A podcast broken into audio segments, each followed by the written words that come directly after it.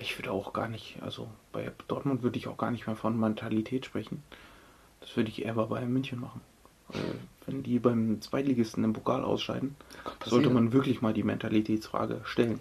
Wenn du dann noch die Gegentore siehst, die sie bekommen, Oh, war, war schwer zu verteidigen. das erste Mal. Ja, ja, komm. ja, vor allen Dingen, was ich ja geil fand, ne, ich finde Alaba, ich mag den ja, ne? Mhm. So, ne, der wurde ja jetzt am Wochenende so ein bisschen, ne, für seine, weiß ich nicht, laxe Art, obwohl Süle immer die ganzen Fehler macht. Jetzt auch mal auf die Bank gesetzt gegen Holstein Kiel. Kommt dann, glaube ich, irgendwann rein, habe ich gesehen. ne? Verlängerung kam er rein, ja. Na gut, ist ja dann auch scheißegal. Da ist ja kein Tor mehr gefallen. Macht den Elfmeter ja dann wahrscheinlich sicher rein. Ja, die waren alle relativ souverän. Na gut, der erste von Lewandowski, da war Gilios halt dran. Aber der war gut geschossen, deswegen war er ja drin. Ja. Auf jeden Fall spielt er nicht und Bayern kriegt zwei Gegentore. Und gerade beim ersten Tor so, ne, pff, weiß ich nicht. Wie gesagt, schwer zu verteidigen, wenn so ein langer Ball kommt und ja, mit einem, echt mit einem weiten Ball, der ja nicht mal. Aber die haben nach, wie viele Spiele sind jetzt? 14? 15? Haben die irgendwie, wird 26 Gegentore?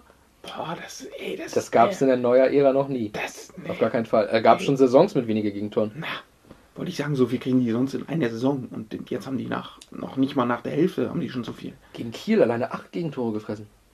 Na ja, gut. Ich sag mal zwei.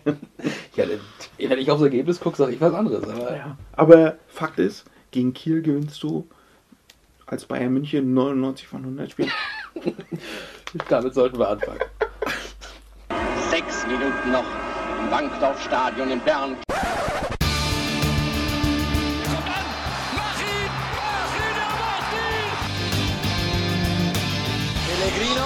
Gegen Kahn. Kahn, die Bayern! Die Bayern! Tor! Tor für Borussia Dortmund! 3 zu 2! Hier rasten alle aus! Jawohl, willkommen zur offiziell neunten Ausgabe von Pass ins Leere, der Nostalgie-Podcast. Ich hätte fast was anderes gesagt. Äh, ja, mit immer noch mir, Tobias Gürtler und heute wieder mit etwas besserer Tonqualität Philipp Weikert. Moin Philipp. Guten Tag. Wobei du ja eigentlich relativ gute Tonqualität hattest. Mein Mikro war das Problem. Ja, obwohl ich das jetzt auch nicht so schlimm fand. Ich fand es auch nicht so sagen. schlimm. Wie gesagt, da bin ich ein bisschen perfektionistisch vielleicht. Ähm, Natürlich. Das Witzige ist, dass ich jetzt dasselbe Mikro benutze, nur halt nicht an den Laptop gestüpselt und nicht über Skype. Vielleicht ist Skype das Problem. Oder dein Laptop. Ja, der ist schon sehr alt. Wir haben ja schon mehrfach geredet darüber, dass du immer das Neueste und Schickste hast und ich immer das Älteste von vor zig Jahren. Mein Laptop ist 2012 in meinen Besitz gewandert. Heute haben wir 2021, das sind neun Jahre. Also in der Zeit, äh, gut, ist immer der gleiche Verein deutscher Meister geworden. Aber vielleicht ja in diesem Jahr mal nicht. Und wir reden heute mal über eine Zeit, wo sie es nicht wurden. Und zwar das letzte Mal nicht. Wir reden heute über einen Verein, der meinem Gegenüber, der heute ohne Mazda, ohne VW hier sitzt, äh, mit Nike auf der Brust. Du musst doch immer diese Marken präsentieren hier, ne? Ich hoffe ja immer noch auf ein Sponsoring. Ja, warum nicht klein anfangen? Ah, Du fängst gleich groß an, ne? Richtig, richtig. Und zu Nike habe ich auch Weltmarken. Natürlich. Pass ins Leere, der Nike-Podcast. Wird doch schön. äh, auf jeden Fall. Äh, dein Herz hängt an diesem Verein, über den wir heute reden, diesen schwarz-gelben Verein. Ja. Wir hatten in den Folgen das schon immer mal so ein bisschen auch erwähnt und wir hatten immer mal wieder Schalke drin. Das hat ja auch manchmal wehgetan. Aber heute geht es mal wirklich um deinen Verein. Heute kannst du dich komplett ausleben. Ne? Und heute geht es auch noch um einen Verein, der aktuell sehr viel Spaß macht in der Bundesliga. Für mich sehr überraschend, der VfB Stuttgart. Auch irgendwo vom BVB. Ja, da hat er auch Spaß gelernt, gemacht, ja. Ne? Also Ach so, so, ich ein dachte- bisschen mit hat. Ich dachte jetzt, du wolltest doch mal auf das Spiel in dieser Saison hinaus. Das Achso, war ja auch ganz Jahr, lustig. nee, daran denke ich jetzt nicht so. Aber Nee. Wir denken auch an, an ein Spiel, wo ein bisschen mehr Tore gefallen sind als diese Saison. Ne? Also, Obwohl da- das Spiel diese Saison war natürlich auch ein ausschlaggebender Faktor, weil das war das letzte von Lucien Favre. ja, ich weiß immer noch nicht, ob das so gut war. Aber das ist eine Sache, gut, die können wir kurz vor, vorher sagen, weil wir kommen gleich auch nochmal auf ein paar Trainer zu sprechen, wenn wir es ein bisschen einordnen in die Zeit. Ähm, ich bin ja, also als Außenstehender kann ich es nicht nachvollziehen, wenn man einen Trainer rauswirft, der so erfolgreich ist eigentlich sportlich, Das sind dann ja eher die persönlichen Sachen. Nu bin ich natürlich aber auch, äh, oder, oder mir ist bewusst, dass schon einige Trainer auch bei anderen Vereinen waren, wo ich dann der Meinung war, die sind gut und im Umfeld hat es gekriselt. Es gibt Trainer, wo ich sage, die sind kacke, obwohl sie von den Zahlen ja gut sind. Die sind ja jetzt zum Beispiel auch nicht mehr in Paris Trainer, ähm, ohne Namen zu nennen. So, und natürlich ist das immer auch ein bisschen eine Einschätzung von denen, die vielleicht ein bisschen näher dran sind und so. Aber ich fand Favre eigentlich gut. Es war halt nur immer noch kein Kloppo. Und ich glaube, das ist. Ja, und irgendwo auch stehen geblieben, muss man sagen. Ne? Fakt ist, ich glaube, die Qualität äh, der Mannschaft oder des Kaders in, in den Jahren, wo Favre da war, war nie so gut. Das heißt aber dann auch, dass er. Also die Qualität an sich war nicht gut oder die, er hat Die nicht Quali- das Beste rausgeholt? Na, die Qualität an sich war besser als in den Jahren davor. Hm. Und er hat nicht mehr rausgeholt, als möglich war. Aber was war denn möglich? Mit Also ich denke- Kader voller 16-, 17-Jähriger. Die Meisterschaft? Die, ich glaube, 16-, 17-Jährige waren diese Saison mehr als viele da, aber davor eigentlich nicht. Ja, aber da. Mal, Haaland hast du erst letzte Saison im Winter geholt. Ja, du hattest aber. Natürlich- Rainer äh, kam auch erst letzte Saison im Winter so richtig. Ja, du musst die ja auch immer langsam einbauen, genau wie Sancho damals langsam eingebaut wurde. Du kannst ja nicht sofort reinschmeißen. Aber du hast ja genug andere gehabt. Aber sind die auf dem Niveau, Meister zu werden? Ich glaube schon. Wenn du dann die Bayern anguckst, Also Kader- allein, allein ein Marco Reus. Ja, genau, der Invalide. So, ja, aber der muss ja einfach mal Leistung bringen auf dem Platz. Ja, Und nicht wie ein Fremdkörper da rumlaufen. Aber da, also jetzt mal ohne Witz, Witz, also Marco Reus, derjenige, der am meisten davon profitiert, dass ein Fahrer kommt, das ist sein Trainer aus Gladbach gewesen. Er hat garantiert wirklich sehr drauf auf die äh, Verantwortlichen eingewirkt, dass die den Fahrer holen. Also der hat am wenigsten äh, von mir an, an Verständnis zu erwarten. Also da sind, da sind dann die Spieler schuld, nicht der Trainer. Ja, ich es ist schwierig. Naja, Auf jeden Fall habe ich in den drei Jahren nicht so, also auch keine Entwicklung im, im Team gesehen, äh, wo ich sage, boah, jetzt sind wir aber stark. Jetzt können wir jeden schlagen. ja, Also ihr hattet dieses Phasen gehabt, ne, wo ihr dann mal Ja. weit weg wart und sowas auch. Äh, da- Das ist ja, also ich glaube, Favre hat einfach zu viele Phasen gehabt, wo er kurz vorm Rauswurf stand und ja, irgendwie das Ruder dann doch rumgerissen hat und jetzt war irgendwann Schluss, glaube ich. Ja, naja. Ich glaube, um Favre, Dortmund und die aktuelle Zeit kümmern sich andere Podcasts dann, ne? Nee, auf jeden Fall. Wir unterhalten uns lieber über eine Zeit, wo noch der tolle Trainer da war, ne? Und äh, sprechen jetzt mal ein bisschen über 2012. So, da hat nämlich das Spiel stattgefunden, Saison 2011, 2012. Und wie gesagt, wir ordnen das mal ein bisschen ein, die Zeit, ne? Also, beide hatten ja am Spieltag zuvor, können wir schon mal sagen, gewonnen und haben beide am Sonntag gespielt. Das heißt, das war jetzt ein Freitagsspiel, beide waren gleich unausgeruht. Nun weiß ich gerade ehrlich gesagt aber nicht, ob Dortmund in der Champions League noch im Einsatz war. 2012 seid ihr aber, glaube ich, im Achtelfinale gegen Juve raus oder sowas, ne? 2012 müsste, warte mal, jetzt muss ich mal kurz überlegen, war es nicht sogar eine der ersten Champions League-Saisons unter Klops?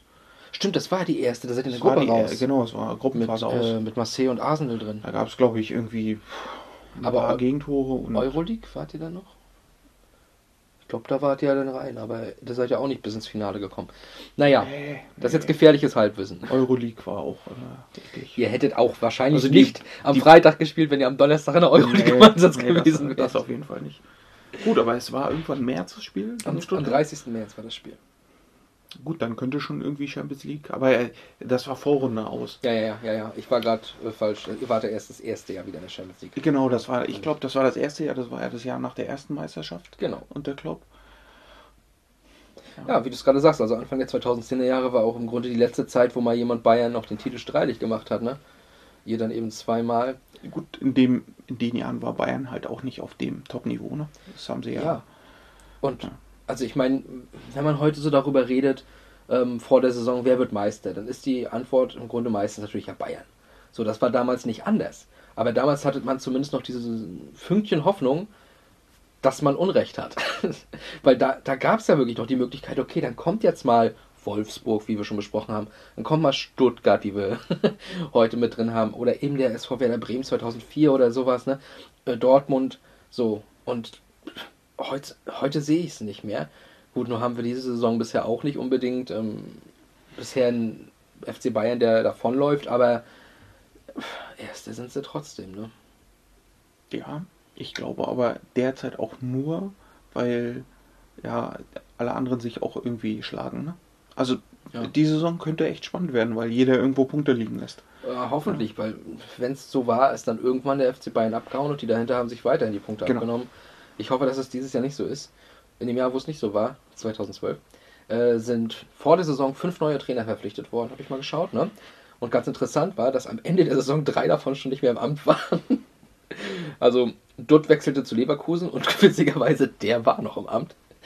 Heinkes bei Bayern, der sollte noch ein Jahr dranhängen. Also nicht ganz unerfolgreich jetzt. Ähm, und ganz witzig ist dann halt, erinnerst du dich noch an den Kölner Trainer Stales Solbakken aus Mhm. Norwegen? Ja, Ich habe den Namen gelesen, da hat's geklingelt, aber vorher habe ich gedacht, ach du Scheiße, stimmt. und der sollte da richtig was reißen. Ja, Frank Schäfer hat dann gegen Ende der Saison übernommen und sie sind trotzdem abgestiegen. Äh, Stanislavski hat für, äh, für Hoffenheim übernommen und wurde von Bubble ersetzt. Stanislavski, ja. Ja, war kurz, Pauli war ja davor und dann sind Ja, die abgestiegen auch, und äh, er ist, Der war auch Einser, äh, Einser-Schüler in, in, äh, im Trainerlehrgang, glaube ich. das sieht man ja auch heute noch ab und zu im öffentlich-rechtlichen Fernsehen. Ja. Ja. Ähm, ja, und dann ganz interessant, Markus Sorg, vielen bekannt aus der DFB-Nationalmannschaft, war dann Freiburg-Trainer geworden, äh, weil Dutt ging ja dann eben zu Leverkusen und der wurde auch noch ersetzt und zwar von Christian Streich. Das war die Saison, wo Christian Streich angefangen hat in Freiburg. Denkt mal drüber nach. Ja, Ja, über Freiburg müssten wir auch nochmal reden irgendwie. ja, da kriegen wir was hin. Da fall- fallen uns auch viele Spiele ein und wenn es irgendwas mit Georgien ist. Das Ja, wahrscheinlich. Ähm, übrigens, vielleicht auch noch, wenn wir schon über Trainerwechsel reden, dürfen wir den HSV nicht unerwähnt lassen. Und wir das, brauchen Das ihn. ist ja jedes Jahr so. Ja, eben. Also, naja, gut. Das ist aber schon ein lustiges Jahr. Also, es war tatsächlich ähm, das erste Jahr, wo der HSV runter, also bergab ging. Die wurde am Ende 15. So schlecht waren die noch nie in ihrer Bundesliga-Geschichte und die war lang. War. So, und da hatten sie ähm, dreimal den Trainer gewechselt. Allerdings, ganz witzig, also so steht es zumindest online, hatten halt mit, mit Önning angefangen.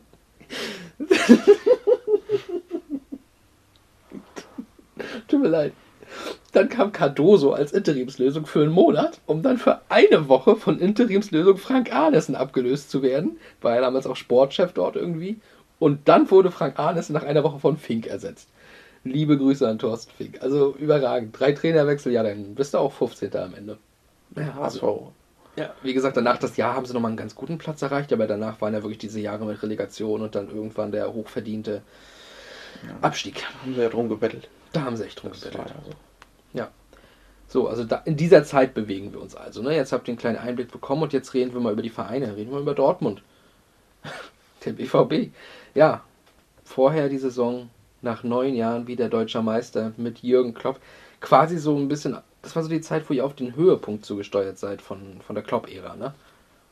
Ja, hat ja 2008 dann angefangen, Genau. was aufzubauen, ne? Genau. Und ja, ich glaube 2011 war dann das erste Jahr, wo es so richtig Früchte getragen hat. Wo die ähm, unfassbaren Fußball gespielt haben.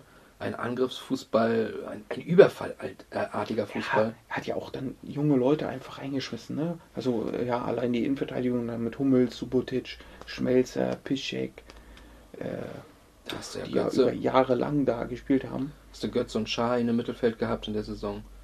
Ähm, Schein war ja auch nicht der älteste zu dem Zeitpunkt. Aber Götze natürlich blutjung. Und äh, Kuba über rechts war ja, gut, da war schon ein paar Jahre da, aber Ja, selbst ein Kevin Großkreuz, der hat da Kevin Großkreuz, genau. Fußball gespielt, ne? hm, So Robert Lewandowski, jetzt bin ich mir gar nicht so sicher, von der, der, war, der, kam. war, da- der war dabei schon. ja, Äh, aber da der hatte kam, Barrios noch äh, vor der Nase gehabt. ja. Ja, aber wann kam Lewandowski? 2011? Na, also er war, nein, er war 10, 11 schon da, die Saison. 10, 11 war er schon da. Da war, genau. wie gesagt, Barrios Ja, ja, noch genau. vor seiner Nase, da hat er noch so als Zehner gespielt und so. Genau. Das hat, aber das hat Klopp ja damals auch gesagt. Äh, Er hat Lewandowski halt auf die 10 gestellt, damit er einfach sieht, was dahinter alles für Arbeit ist. Hm. Ne? Um ihn dann halt ja, irgendwo als noch kompletteren Stürmer zu machen. Und Genau. letztlich, glaube ich, ja, Ja, du hast jetzt einige Ka äh, im Kader schon angesprochen, ne? Andere, die noch dabei waren, auch ein paar äh, ältere Leute wie Weidenfeller. Sven Bender war, glaube ich, noch gar nicht so alt zu dem Zeitpunkt, ne? Aber ähm, ja, war natürlich auch noch Teil des Kaders. Felipe Santana, natürlich, auch äh, wichtiger und ist der eigentlich Publikumsliebling bei euch? Weil er ging ja nach Schalke. äh, würde ich jetzt nicht so, so, so nennen. Dafür Publikumsliebling natürlich Florian Kringe war noch dabei. Oh, Der geil. Dicke mit die 6. Ja, das ist auch geil. Ja, Shinji Kagawa. Shinji Kagawa war da. So cool. Zweiter Keeper. Mitch Langwick. Ja, klar. Mitch Langerack. Ah, auch geiler Typ. Barrios, Lukas Barrios haben wir gesagt. Und witzigerweise habe ich gesehen, in dem Kader 11-12 war auch Terence Boyd drin, Terence Bond, ja. der dann Genau, später nach Leipzig ging. genau ich glaube, der kam aus der zweiten hoch oder so. Mhm. Haben so hochgeholt irgendwie. Ja. Mhm. War auch eigentlich so ein geiler Typ. Also ich, ähm, ich kenne ihn wirklich nur aus Leipzig und ich glaube, jetzt ist er in der dritten Liga irgendwo. Halle. Halle, ne? Ja. Und äh, da war ich ein bisschen überrascht, weil ich hatte damals in Leipzig den Eindruck, die halten unheimlich viel von dem. Haben, also das hat einfach nicht geklappt, okay, kann passieren. Und deswegen, als ich ihn dann wieder gesehen habe in der dritten Liga Halle, habe ich auch irgendwie gedacht, also irgendwas muss mit dem nicht stimmen. Ja, also ich denke mal, da stand er irgendwo sich selbst im Weg oder Mhm. hat keine Tore gemacht. Ne? Ich glaube, jetzt muss ich mal kurz überlegen, ich glaube, in Leipzig hat er auch eine schwere Verletzung gehabt. Da Das ist er sehr, nicht. sehr lange ausgefallen. Das weiß ich nicht. Mehr. Kreuzband vielleicht oder so. Ich glaube, da war irgendwas. Das kann sein. Ja, ähm, Dortmund in dem Jahr mit Lewandowski und Kagawa unheimlich stark gewesen. Lewandowski 22 Tore, 10 Vorlagen. Kagawa Shinji, 13 Tore, 11 Vorlagen, ist jetzt nicht so übel gewesen. Ne? Und das war ja dann auch in dem Jahr das Duo für das Pokalfinale. Ne? Kagawa das erste, glaube ich, gemacht, Lewandowski drei Hütten und Hummels noch per, per Elfmeter. Ähm, die Neuzugänge, also Kloppo war ja auch jemand, der hat am Anfang ein bisschen was eingekauft, weil er seinen Kader irgendwie äh, zusammenstellen musste. Und wenn er den im Kern hatte, hatte er wirklich nur noch punktuell. Und das war in diesem Jahr schon der Fall. Die waren halt Meister, dann haben sie sich punktuell verstärkt. Mussten sie teilweise auch, weil Shahin ist ja zu Real gegangen. Ne? Den haben sie dann ersetzt mit Gündogan, was jetzt nicht so schlecht war. Oder Gündogan. Ich bin äh, jemand, der das nicht so gut aussprechen kann. Ähm, DD war weg. Der hat ja auch seine Karriere dann in der Türkei ausklingen lassen. Äh, dafür haben sie Chris Löwe geholt. Liebe Grüße. äh, dann haben sie sich noch verstärkt mit Ivan Perisic. Schade, dass das nicht so hingehauen hat. Ne? Ich finde ihn auch einen richtig geilen Spieler, also, ehrlich gesagt. Also, ich, ich glaube, wenn er gewollt hätte, also wenn er nicht wechseln wollte, äh, dann hätte er es auch gepackt. Weiß ich nicht. Also, ich, Ich kann mich bei ihm noch immer an dieses Tor gegen Arsenal, glaube ich, in der Champions League erinnern. Hm. Boah, ja, also ja, Teil. und dass er ein super Spieler ist, hat er ja auch in den Stationen danach bewiesen. Ja. Deswegen und auch bei der Weltmeisterschaft 2018. Also Perisic, ja. Also spätestens, glaube ich, letztes Jahr, als er in, in München war, ja, das Jahr als Ergänzungsspieler bei München. aber äh, immer, wenn er reinkam, ja, Furore, ja, Tore. halt, ja, auch, der hat halt Qualität Ja. und sorgt immer für Torgefahr, ne? Ja. Ja, dann, ich weiß nicht, Perisic, wen er ersetzt hat. Rangelov, Sidan, Feulner oder Heinal. Wahrscheinlich alle.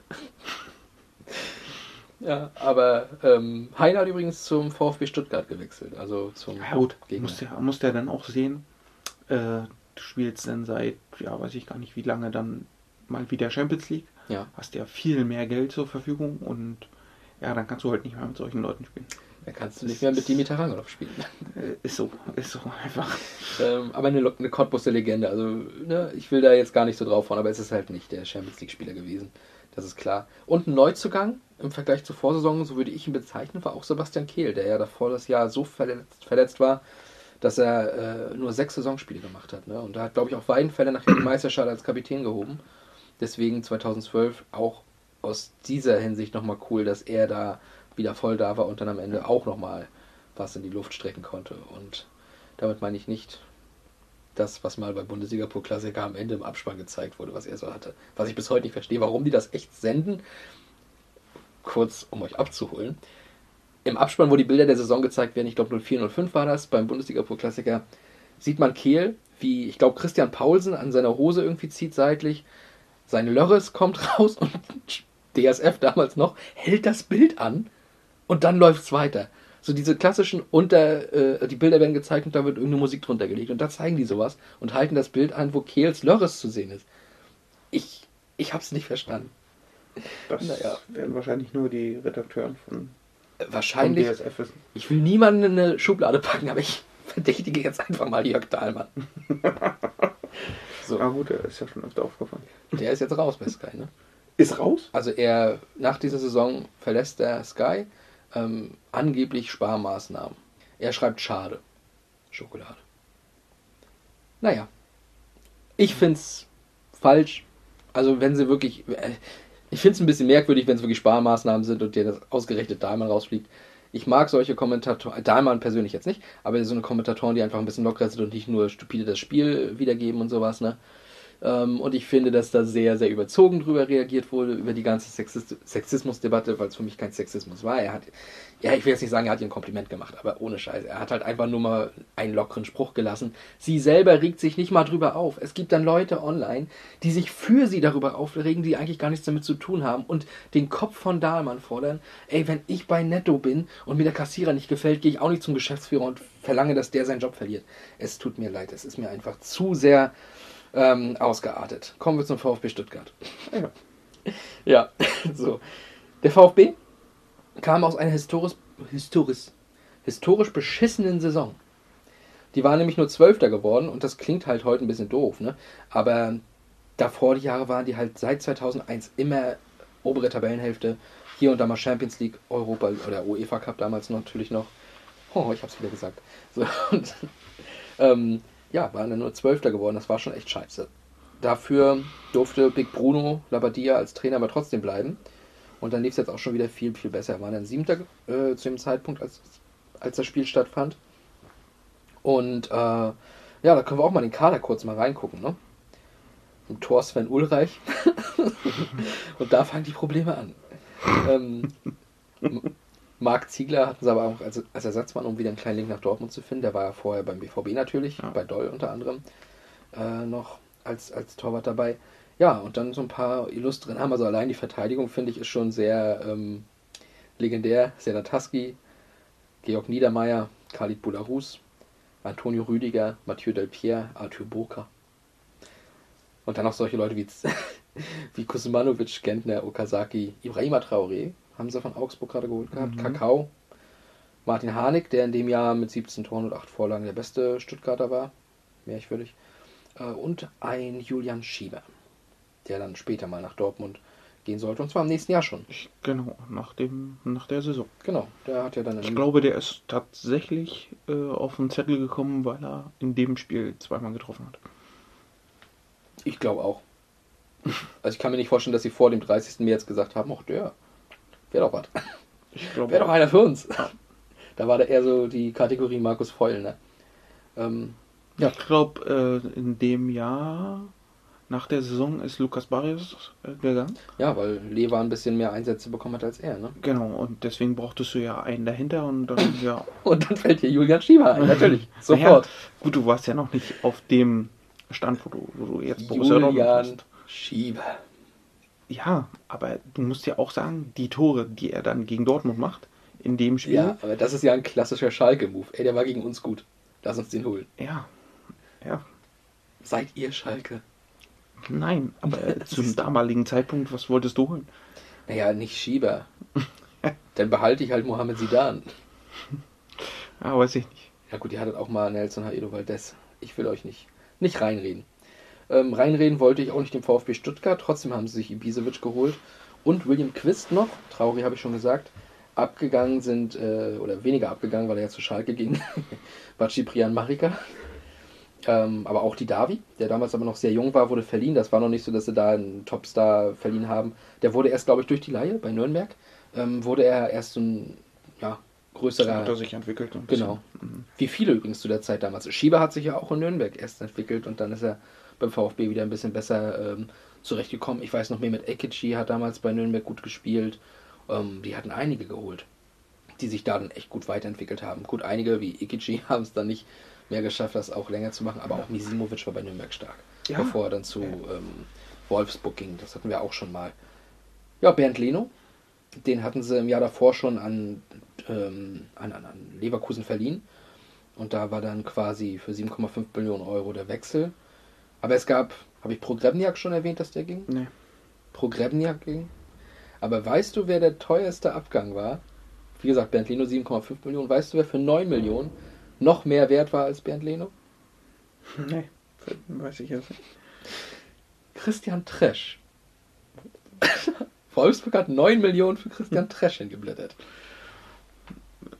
Ich glaube sogar, weil sie auch Champions League spielen. Hm? Spielten? Mhm. Wolfsburg? Nee. Nein, noch nicht. Das war ein paar Jahre später. Achso. Ja, gut. Stimmt. Aber mit 9 Millionen für Christian Tresch ist es schon. Ja, das. Also, wenn Menu für Cantona 1,8 Millionen bezahlt hat ja, und Christian Tresch 9 Millionen, das ist, das ist eine Marktentwicklung. das ist. Äh, ja, oder Trash ist einfach sechsmal besser als Eric Cantona. Wir wissen es nicht. Das kann auch mal sein. Ja. Ja, nein. nein. Jeder nur nicht Trash. Und Schieber. Ähm, ja, ich weiß gar nicht, was Dortmund für Schiebe bezahlt hat. ich glaube nichts. Kam der Ablöse frei? Ich glaube, der kam. Ich nehme an, dass der Vertrag irgendwie abgelaufen ist. Ich glaube nicht, dass die was bezahlt haben für Schieber. Wahrscheinlich haben wir noch was gekriegt oder so. Naja, ihn. Ja. Aber dann kommen wir doch jetzt mal zu diesem äh, besonderen Abend, diesem 30.03., diesem Freitagabend. Philipp, wir haben in den letzten Folgen etwas ähm, nicht mehr besprochen, auch aus bestimmten Gründen. Ich werde jetzt eine Frage stellen, die habe ich dir das letzte Mal gestellt, da waren wir noch in warmen Temperaturen auf der Tribüne hier im Stadion. Und da habe ich dich gefragt, wie hast du das Spiel eigentlich damals gesehen? Ah, ja, stimmt. So, und na gut, das Spiel 1993 gegen Sheffield Wednesday von Manchester United hast du nicht so wirklich wahrgenommen, das musste ich nicht fragen. Ähm, diese ganze Saison, wie hast du die gesehen, war auch schwierig bei Wolfsburg. Gut, wir waren jetzt nicht so Premier League affin 2008, dass man jetzt auch nicht über den Boxing Day unbedingt fragen musste, wie du es gesehen hast. Aber hier in diesem Fall, dein Verein, in der Hochphase mit Jürgen Klopp. Philipp, wie hast du dieses Spiel erlebt? Ja, vor meinem Fernseher zu Hause. Auf Sky? Auf Sky. Ja, weil ich habe hier ja auch Damals- notiert, dass mein geschätzter Podcast-Kollege sofort wusste, wer es kommentiert hat. Ja, also ich bin mir, ich bin mir ziemlich sicher, dass Fritz von Thurn und Taxis war. Das ist korrekt. Weil ich habe ich- auch reingehört nochmal in die Highlights. Es Ja, war Fritz okay. von Ton und Taxi. Sehr gut. Ja, weil, ja, das bleibt dir einfach hängen. Ich glaube, das war ein Spiel, Ach wo so. ich gesagt habe, boah, der ist einfach nur cool, der Typ. Ja, du hast ja halt auch gesagt gehabt schon zu mir, dass du, ähm, dass sein, seine Art das Spiel nochmal besser gemacht hat. Ja, weil der, ne, er ist halt so ein Entertainer, ne? Ja. Also der, der bringt ja nicht nur dieses, Wie Jörg Dahlmann. Ja, ja, ist eine andere Art und Weise, Mhm. ne? Und weil ich finde gerade Fritz von Thurn und Taxis, Fritz von Thurn und Taxis, Mensch, ich sag jetzt nur noch Fritz.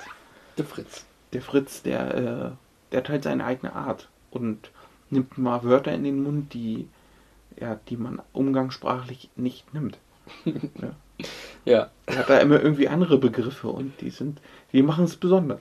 das stimmt. Ja, und ähm, 80.700 Leute haben ihn nicht gehört, weil sie im Stadion waren. Ähm, ich erinnere mich auch noch an das Spiel. Also ich habe es nicht im Fernsehen gesehen, muss ich dazu sagen, weil ich äh, hatte damals noch nicht Sky und sowas alles. Ähm, das war in der Zeit, wo ich mein Abi geschrieben habe tatsächlich. Und ich habe das auf dem Videotext gesehen, dass es da ähm, so und so lief, ne? Und habe dann irgendwann immer mal wieder geguckt, wie es steht und dann hö, hö, hö. Und dann habe ich halt irgendwann den Videotext angelassen, das weiß ich noch. Und war dann ein bisschen, tatsächlich Videotext, 2012 übrigens. Äh, und dann war ich doch ein bisschen schockiert, wie es dann alles geendet ist. Aber darauf kommen wir jetzt erst noch zu sprechen. Ne? Ähm, ja, wie gesagt, Freitagabend Flutlicht, 80.700 im Stadion. Ja. Perfekte Voraussetzung in einem März, oder? Kurz vor April für so ein, für so ein Spiel. Ja. Na, vor allen Dingen, weil die Saison ja also wieder so gut lief wie die 2011. Ja, fünf Punkte vor Bayern, wie gesagt, zu dem Zeitpunkt. Genau. Ne? Ja. Konnte man ein bisschen ausbauen, wenn man Glück hatte. Und naja, dieses Feeling war einfach da, du holst das zweite Ding in Folge, ne? Das, Was ja besonders war, weil. ja, das gab es, glaube ich, noch nie bei Dortmund oder hatten die schon mal den Mm, verteidigt? nee. Doch, klar, die 90er haben sie auch mal verteidigt. 94 und dann 95. Ja, stimmt. Und zwei Jahre, nee. 95, 96 und 97 war Champions League Finale, ne? Stimmt, äh, 94, 95 und 95, 96 haben sie Meisterschaft geholt. Tut mir leid, ich muss. Dann ist der FCK abgestiegen. Wie 2012. Und dann war es das mit der Meisterschaft. Ja, Ja, du schaffst es immer wieder.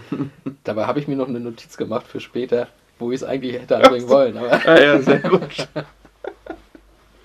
mache ich trotzdem. So. Ja, aber das Spiel begann dann auch relativ gut für den BVB. Ne? Also ihr habt echt gut gespielt, äh, viele Chancen rausgearbeitet, habt dann ähm, unter anderem auch mal Lewandowski relativ frei vom Tor gehabt und sowas. Ähm, Niedermeyer musste auf der Linie klären und so. Also ihr habt echt Druck gemacht Obwohl der VfB eigentlich auch ganz gut war und trotzdem hat es bis zur 33. Minute gedauert. Und dann kam eine, war es eine Ecke oder einfach nur eine Flanke? Freistoß? Auf jeden Fall eine Flanke hinten rein. Sebastian Kehl, der Kapitän mit dem Kopf. Und dann äh, direkt zu Shinji Kagawa, der dann das 1 zu 0 gemacht hat, was in diesem Jahr halt nicht so selten passiert ist, dass er das getan hat. Ne? Ja, der hat eine enorme Form gehabt. Ja. Ja, das war schon geil. Das war seine Saison, oder? Ja. Ist der auch nach der Saison nach United? Ich glaube, nach der Saison ist er zu United. Hm. Vielleicht der größte Fehler seiner Karriere. Gerade auch zu United zu gehen. Ja, es war ja, ja genau, die Saison davor war Shahin zu Real. Mhm. War auch ein großer Fehler von ihm. Ja, Danach Kagawa, danach bestimmt auch jemand. Götze. Ach ja, Götze. Ah, Und das waren drei Jahre, wo drei Spieler, die wichtig waren. ja, drei, ja, absolute Leistungsträger dann irgendwie einen Fehler in ihrer, weiß ich nicht.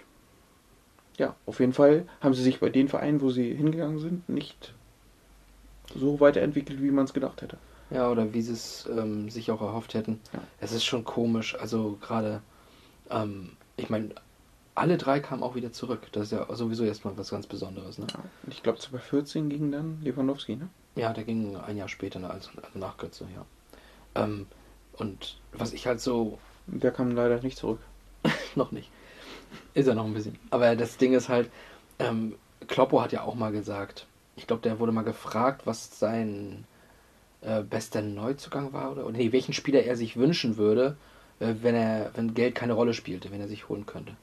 Und da hat er auch mal gesagt, dass äh, er am liebsten ja gehabt hätte, dass er nie jemand hätte abgeben müssen. So, und ich glaube, gerade in dieser Zeit, wo du halt jedes Jahr dann eben so einen Hochkaräter ersetzen musst, auf die bezog er sich dann wahrscheinlich in seinen Gedanken auch. Also, wenn du da diese Leute behalten hättest und wirklich punktuell dich einfach nur immer verstärkt hättest, dann wäre der BVB wahrscheinlich eine größere Konkurrenz für den FC Bayern gewesen. Ja, äh, definitiv. Ist aber Also- auch die Frage, ob man Gündogan dann eingebaut hätte, wenn Schein geblieben wäre. Ist die Frage, ob Reus. Der sich auch dann enorm entwickelt hat. ja. Gut, Reus wäre. Ich weiß nicht, ob man. Hätte man Reus verpflichtet, wenn Kagawa geblieben wäre? Naja, ist, ja, ich glaube schon. Okay. Gut. Dann äh, steht es 1-0 für den BVB. Ähm, damit geht er auch in die Pause. Und in der zweiten Halbzeit beginnt ihr auch wieder richtig stark und habt noch eine äh, Pfostenchance, glaube ich, durch Piszczek, wenn ich mich nicht irre. Und dann in der 49. Minute äh, gab es dann Mats Hummels diesmal als Vorlagengeber. Und der hatte dann äh, auf Kuba vorgelegt. Und Kuba macht das 2 zu 0, einfach nur rechts rein, mit rechts reingeschoben. Ja, und wir hören mal ein bisschen rein, was das Netradio des BVB dazu zu sagen hatte. Mats Hummels köpft den Ball nach vorne. Schmelzer. Ilkay Gündoğan nimmt den Ball schön mit. Jetzt kommt er. Auf Robert Lewandowski. Lewandowski. Und Max auf der Linie. Scheiße. Boris, alles richtig gemacht. Super Pass von Shinji Kagawa. Robert Lewandowski macht alles richtig und Georg Niedermeyer köpft diesen Ball von der Torlinie. Eine spektakuläre Aktion von allen Beteiligten. Super von Robert Lewandowski und nicht minder stark von Georg Niedermeyer, dem Kapitän des VfB Stuttgart. Gibt nur den vierten Eckball. Schmelle, Gündoğan. Kevin, Gündoğan. Weiter auf die rechte Seite. Da ist jetzt Schmelzer, der hat Zeit, kann flanken, bringt den Ball nach hinten. Kill, Tor, Tor, 1 zu 0, 1 zu 0, Shinji Kagawa.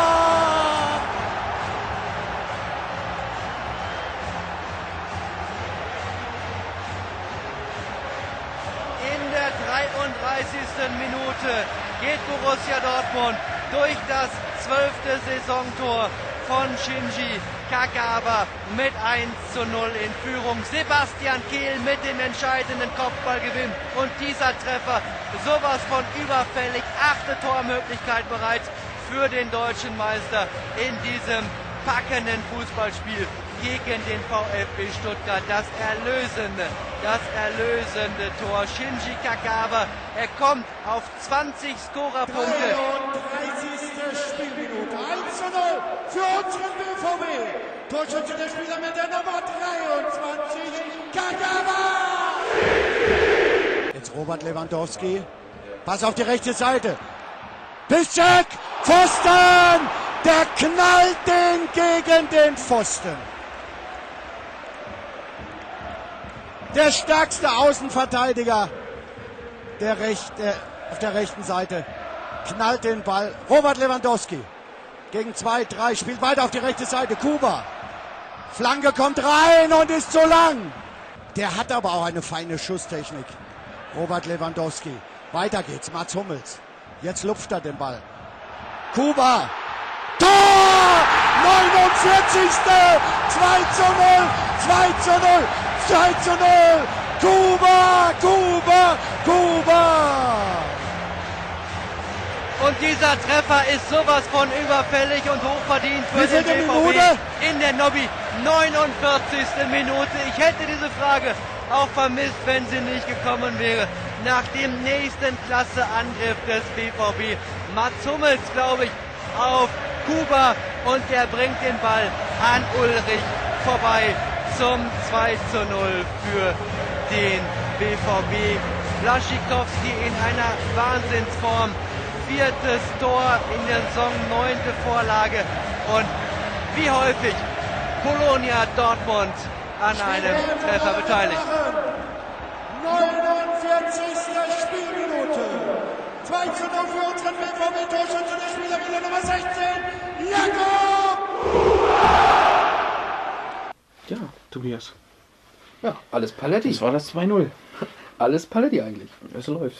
Geht Richtung zweite Meisterschaft. Ja, kann ihn Dortmunder keiner mehr stoppen, ne? Bis zur 70. Minute sah es zumindest so aus. Na gut, dann wird es ja nochmal äh, ein bisschen hektischer. Dann wird's komisch, ja, ja, ja, ziemlich komisch. Ähm, wie gesagt, bis zur 70. Minute führst du 2 zu 0 zu Hause. Und das ist ja immer das Lustige an diesen zwei Tore-Führungen. Du kannst ja 2-0 führen, du kannst 70 Minuten den Gegner an die Wand spielen. Wenn du ein Gegentor kriegst, kann sich das ganze Spiel verändern. Und genau so sollte es kommen. Georg Niedermeyer, alleine das, äh, lässt abtropfen. Das ist der nächste Punkt. Für Vedat Ibisevic. Und der haut ihn ein. Gut, so ist er halt kaltschneuzig, ne? Kam er auch echt äh, erst aus Hoffenheim vor dieser Saison, ne? Habe ich auch überhaupt nicht mehr im Kopf gehabt. Ja, und der macht dann also das aus Stuttgart, äh, aus der Stuttgarter Sicht das 1 zu 2. Und jetzt, ähm, 71. Minute könnte man dann mal überlegen bei Dortmund, okay, defensiver oder ähm, sagen wir, wir gehen jetzt nochmal auf das dritte. Was machen wir jetzt? Ja, sechs Minuten lang haben sie wahrscheinlich überlegt. Und dann bekommt Schieber den Ball von Vedat Ibisevic, umkurvt einen Verteidiger, umkurvt Roman Weidenfeller und schiebt zum Ausgleich ein in der 77. Wie ein Schieber das also macht. wie ein Schieber das macht. Ja, wie wie ging es dir damals, als du das gesehen hast? Naja, das war halt scheiße, ne? Du führst 2-0. Kannst du locker runterspielen und kriegst dann zwei so eine, ja, weiß ich nicht. Ja. Vermeidbaren Gegentore, das Ja. ist das, was du suchst. Ja. Es, es, Oder wolltest ja, du dumm sagen? auch.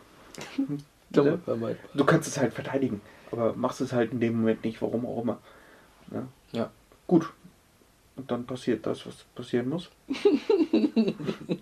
ja, ne, es ist halt doch mal Julian Schieber, ne? Ja, zwei Minuten später nur.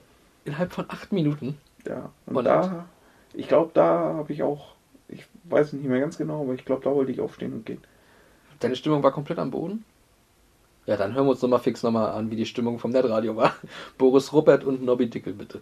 So, Freistoß für den VfB Stuttgart. Wie man Heinal runternehmen kann, kann ich nicht erklären, kann ich nicht nachvollziehen. Der Freistoß abgewehrt. 19,5 Minuten noch zu spielen. Stuttgart mit dem Tor. Mit dem Anschlusstreffer durch Ibisevic, der so häufig gegen den BVB trifft. Der frühere Hoffenheimer in der 71. Minute. Sakai schlägt den Ball nach vorne. Da gehen zwei Borussen, Subotic und Hummels in den Kopfball und äh, dann ist plötzlich der Ball frei für Schieber. Hummels, Schieber, Schieber und Tor! Ausgleich für den VfB Stuttgart. Der Treffer zählt. In der 77. Minute. Aber Borussia räumt da ab. Jetzt VfB und Tor! 3 zu 2. Wieder Schieber. 79. Minute. Stuttgart führt. Ja. Die waren, glaube ich, äh, genervt und am Boden zerstört. Und du ja auch im Grunde. Wolltest gehen. Ähm, aber das war nicht die Kloppo-Mentalität, oder? Nein. Am Boden liegen bleiben und es hinnehmen. Nein. Äh, ja, nee. nee. Kl Kloppo ist eher so ein Stehaufmännchen. Ja, das ist, das, ja, er hat es verkörpert und, und die ganze Mannschaft ja auch. Dann noch mit den Fans im Rücken, ja. Ja, das Stadion mit Dann Fans. weißt du halt, dass da, genau, in diesem Stadion in Dortmund, da kann immer alles passieren.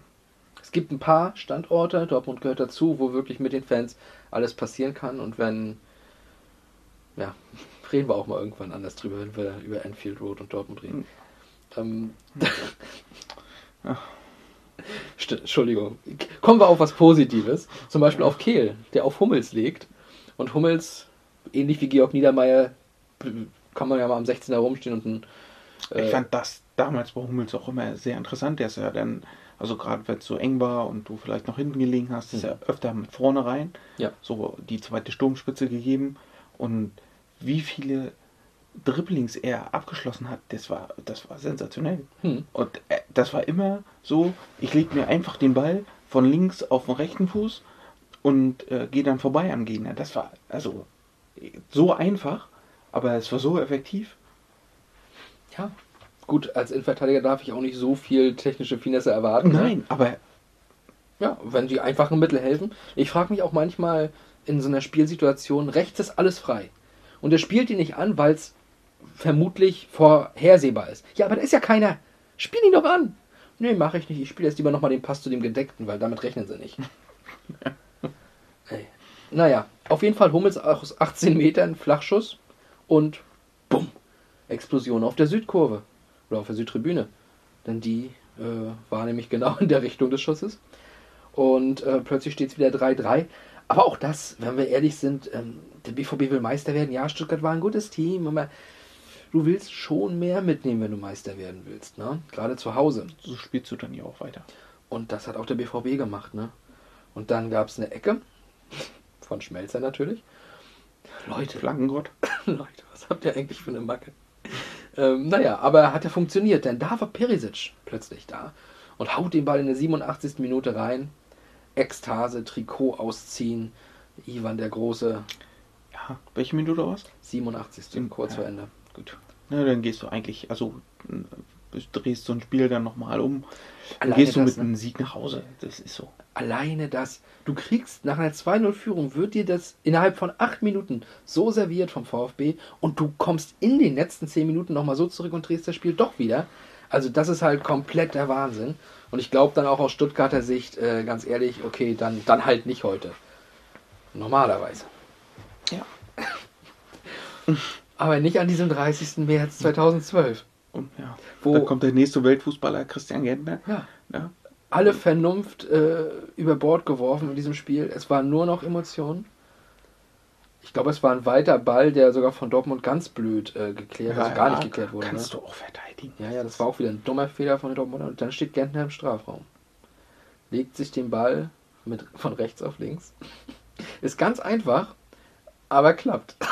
Ja, gut, und dann trifft er ihn auch gut, dass er den dann auch Ja. So um Tor unterbringt.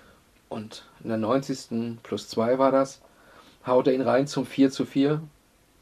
Aber die Achterbahnfahrt von Emotionen und Ernüchterung können wir uns auch nochmal anhören. Von Nobby und Boris. Der BVB auf der rechten Seite. Franke in den Strafraum.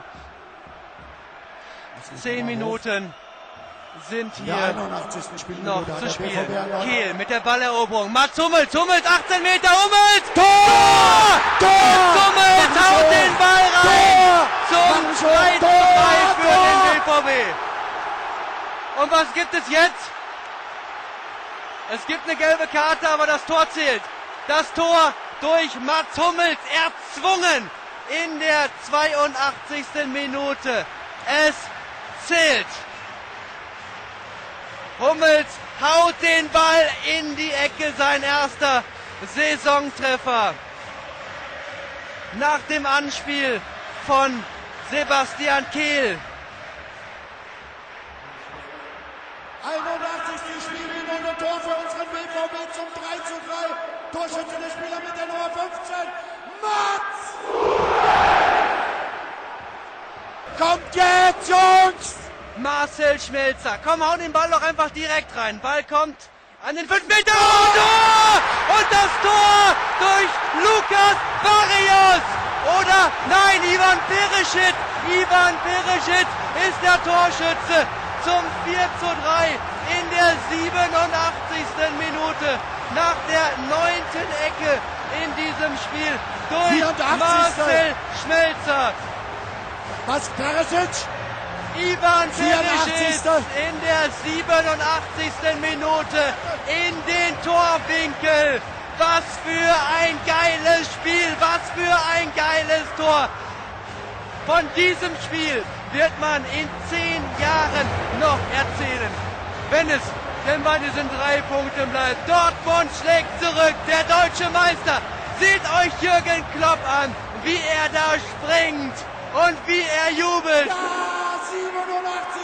Spielminute. 4 zu 3 für BVB. Torschütze der Spieler mit der Nummer 14. Ivan! Perisic! Ivan! Perisic!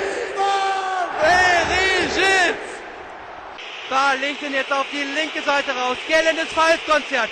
Flanke in den Strafraum. Mats Hummels mit dem Kopf schlecht geklärt. Chance für Stuttgart. Chance für Stuttgart. Tor für Stuttgart in der 93. Minute durch Gentner gleicht aus. 4 zu 4 für den VfB.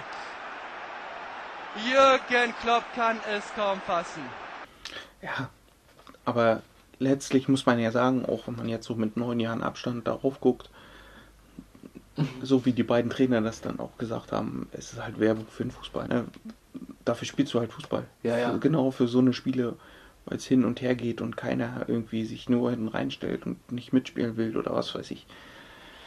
Und letztlich, wenn du dann 80 Euro für eine, für eine Eintrittskarte bezahlt hast und du so ein Spiel dahin gelegt kriegst, tja, was, was willst du mehr? Ist der Hammer. Also ist mir lieber als irgend so ein, ähm, weiß nicht. Champions 2-1. League Finale äh, 2012 Ja, in nein. München oder so. Ich meine, es wäre mir äh, wichtig oder schöner als ein 2-1-Sieg, den du dir da irgendwie rei- äh, rüberduselst über die Ziellinie. Ja. Ähm, so ist natürlich nochmal viel mehr ähm, Ekstase und, und äh, Emotion dabei. Äh, und du sagst, Abstand von neun Jahren. Boris Ruppert sagt, wir werden in zehn Jahren noch darüber sprechen. Das können wir jetzt natürlich nicht garantieren. Ob wir nächstes Jahr nochmal drüber sprechen. Aber ihr, Hörer, ihr habt es in der Hand. Teilt diesen Podcast auch im nächsten Jahr, damit Boris Ruppert recht behält. Mit seinen Statistiken ist er ja, äh, für seine Statistiken ist er ja weltbekannt. Ne? Seine unsinnigen Statistiken, wie man dann äh, auf Spanisch hörte. Con poco sentino. ähm, ja, Nachgang. Ne? Ihr spielt 4-4 gegen den VfB Stuttgart für den VfB. Bedeutet das natürlich auch, hey, hier ist der höchste Meisterschaftskandidat aktuell in diesem Jahr. Und wir nehmen hier in Dortmund was mit nach 0-2 Rückstand und nach einem Nackenschlag, nachdem wir das eigentlich schon gedreht hatten. Das gibt Selbstvertrauen. Und deswegen glaube ich, auch deswegen haben sie nochmal direkt vier Siege danach geholt, haben generell nur noch von den sechs Spielen einmal verloren und das halt gegen Bayern. Also das, das darf man. ja, auf jeden Fall. Und deswegen auch am Ende äh, völlig verdient sechster Platz Europa League. Ähm, gute Saison. Gute Saison des VfB Stuttgart. Und es sollte die letzte richtig gute sein. Danach folgten nämlich Platz 12, 15, 14 und dann 2016 als 17. Viele Zahlen. Der Abstieg. ähm, schade. Es ging ja bekanntlich sogar nochmal wieder runter. Ne? Und ich muss ganz ehrlich sagen, jetzt sind sie wieder zurückgekommen mit diesem unbekümmerten Offensivfußball. Und ich habe vor der Saison, habe ich gesagt, Stuttgart ist der erste Absteiger. Nicht Bielefeld, sondern Stuttgart, weil ich diesen Kader nicht Bundesliga-tauglich fand. Ich bin ehrlich, ich habe Stuttgart völlig unterschätzt. Also die sind für mich das Überraschungsteam schlechthin in diesem Jahr. Ja, Union, schön und gut, aber was Stuttgart da reißt, ähm, absoluter Hammer, absolut Hut ab von mir, großartig. Ja. Ähm, ja. Ich finde, die haben auch, also das Konzept, was, was sie jetzt aufgebaut haben, finde ich auch überragend. Ja. So einfach nach vorne spielen, aber auch mit jungen Leuten. Du hast ja schon Einfach, gesagt, ne? Misslin hat so ein bisschen äh, mit beteiligt, also äh, sehr mit beteiligt, aber ich meine ein bisschen seine, seine Linie auch, hat er auch bei Dortmund so ein bisschen durchgedrückt und oder beziehungsweise mit Klopp jemand gefunden hat, der das auch fahren wollte. Aber es ist ja tatsächlich ähm, auch so ein bisschen die Renaissance dieses jungen wilden Fußballs damals Ja. unter Magath. Genau, Also- das habe ich mal im Interview gehört von Mislintat. Also, die haben sich halt äh, ge genommen, was, was wollen wir beim VfB jetzt machen? Ne? Okay, was, was hatten wir für große Zeiten? Die Das magische Wilden. Dreieck oder das?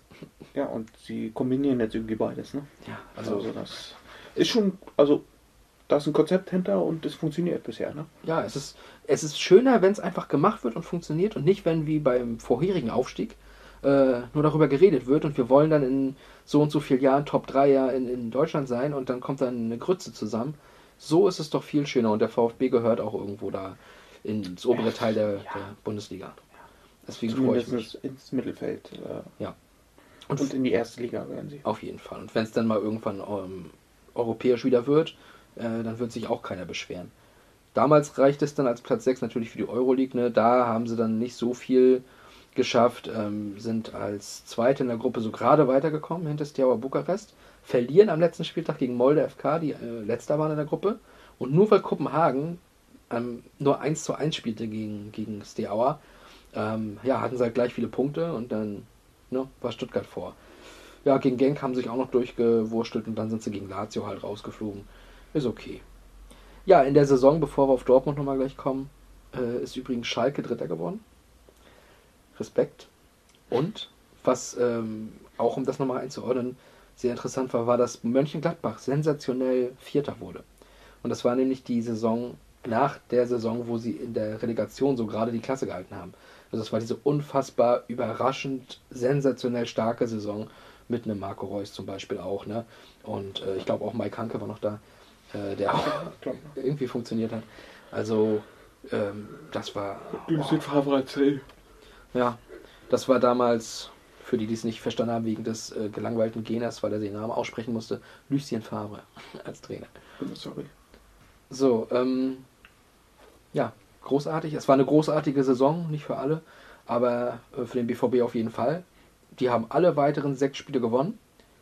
Unter anderem 5-2 gegen den ersten FC Kaiserslautern am vorletzten Spieltag und damit natürlich äh, die Meisterschaft verteidigt. Übrigens damals mit der Rekordmarke noch, ne? Da hattet ihr ja diese 81 Punkte. Ich glaube, vorher war Rekord 78 von Bayern mal. Und äh, ja, das habt ihr quasi geknackt in dem Jahr. Später kam Pep und hat alle Rekorde irgendwie versucht auszuradieren, die Dortmund hatte. Ähm, ja, und deswegen. Aber damals war es halt eine neue Rekordmarke und deswegen natürlich auch nochmal was ganz Besonderes, ganz klar. Also Bayern hatte, glaube ich, 75 Punkte und wird nicht Meister.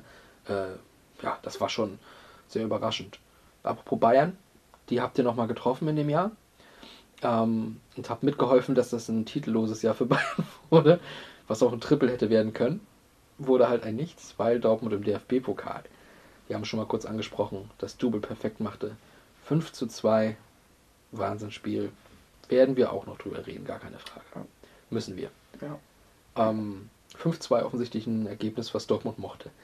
Ja, in der Saison drauf wissen wir Champions League Finale, Wembley und sowas alles. Also auch da ging die Entwicklung super weiter bei Dortmund. Und das lag natürlich an Klopp. Die Zeit endete dann 2015 mit ihm. Seitdem trauern sie ihm hinterher, muss man, muss man einfach so sagen.